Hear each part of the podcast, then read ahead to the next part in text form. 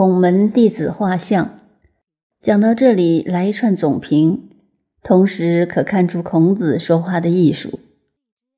孟武伯问：“子路人乎？”子曰：“不知也。”又问：“子曰：‘有也，千乘之国，可使治其父也，不知其人也。’求也何如？”子曰：“求也，千世之义，百乘之家，可使谓之宰也，不知其人也。赤也何如？”子曰：“赤也，数代立于朝。”何时与宾客言也？不知其人也。孟武伯这个人，我们前面介绍过，是鲁国一位大夫，当时的当政者，向孔子征询人才，要他介绍学生。因为孔子学问的最高境界是仁，所以他先就孔子学生中最出名的几人问起，问他们有没有学养到仁的最高境界。首先，他问子路的学问有没有达到人的境界，也就是说，是否达到以人道入世的程度。孔子说：“不知也。”这个“不知也”的意思，我与古人的解释又不同了。古人常解释说，孔子答复孟武伯：“子路不知道人。”我认为不是这个意思。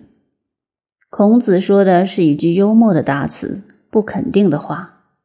等于有人来问我们说：“你认为你的学生某某的能力能不能当省主席？”我们也许答复他：“这个我不晓得。”也许我们的心里认为这个学生的本事还超过了这个地位，但口头上不能这样吹。也许我们认为这个学生当科员的本事都不够，也不能说的他太难堪了。否则害他没前途、没有饭吃。我只有说不知道。所以孔子说“不知道”这句话时，是带着笑容说的，就是不做肯定答复。当然，语义中隐含了子路还没有达到人的境界的意思。这是我对这个“不知也”含义的看法。为什么会有这样的看法？因为孟武伯的这个问题得不到结果。没有听到恳切的答复，所以下面又有又问的一层转折，由此便可自得证明。因此，孟武伯又向孔子追问子路的成就究竟到了什么程度。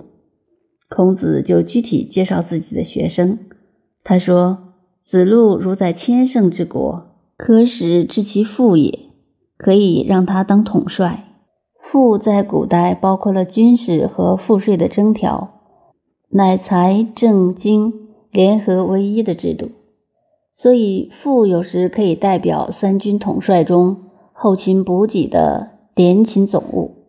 所以千乘之国上古是车战时代，四匹马拖一辆车叫一胜，车上是兵员、战备、武器。千乘之国是最大的国家。他说：“子路是大将之才，前后方都可由他统领。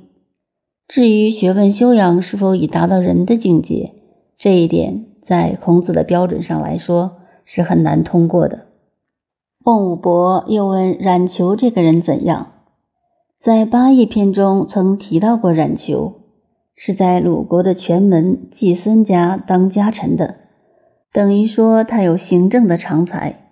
所以，孔子答复孟武伯：“冉求就是最好的行政首长。以现在的官制来说，当一个相当于省主席的行政首长是没有问题，而且足以胜任愉快。千世之邑的千世不能和现在比，像台北市有百多万人口，但是古代的千市之邑已经了不起，是很大的地方。”百胜之家是古代宗法社会制度中的大家族，等于一个大的地方政治单位。冉求可以当这样的地方官，至于学问上也还没有达到人的境界。孟武伯又问到一个人说：“赤也何如？”赤是孔子的学生，姓公西，字子华，少孔子四十二岁。孔子说。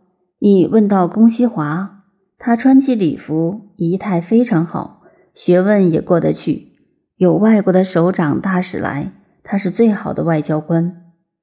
束带立于朝，我国古代衣服都捆腰带，所谓锦袍玉带，就是说衣冠楚楚，风度翩翩。现在外国的礼服也捆了腰带，虽然在外交应对上是上乘之选，但是谈到学问修养，也还是没有达到人的境界。我们从这一节看到孔子对于人的要求严格到这个程度。几乎没有一个学生可以达到这个标准。学问真正能够达到人的标准，只有一个颜回，但是不幸短命死矣。后来才传道给曾参。前面讲过，申乎吾道以贯之，是晚年了。历史的记载，孔子三千弟子，优等的贤人有七十二人，但是建筑《论语》及《史记》所留下来的资料。出名的有了不起成就的一二十人而已，而且这一二十个人还是靠孔子宣扬出来的，都是孔子介绍学生、著书立说的，也是孔子。我们怎么知道颜回？颜回没有写过一篇文章，没有做过一首诗，也没有写过一个字留下来。我们怎么知道他的学问到了什么程度？都是他的老师说他如何好，如何了不起。武才方面，子路可以当元帅，但他没有像后来的孙子还写了一部兵法。子贡也是如此。这些学生们多半是孔子宣扬出来的。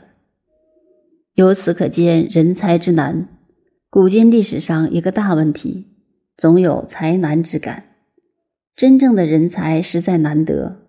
同时，我们可以了解一个有趣的问题。第一等人往往可以不写文章、不讲学，学问越好越不想。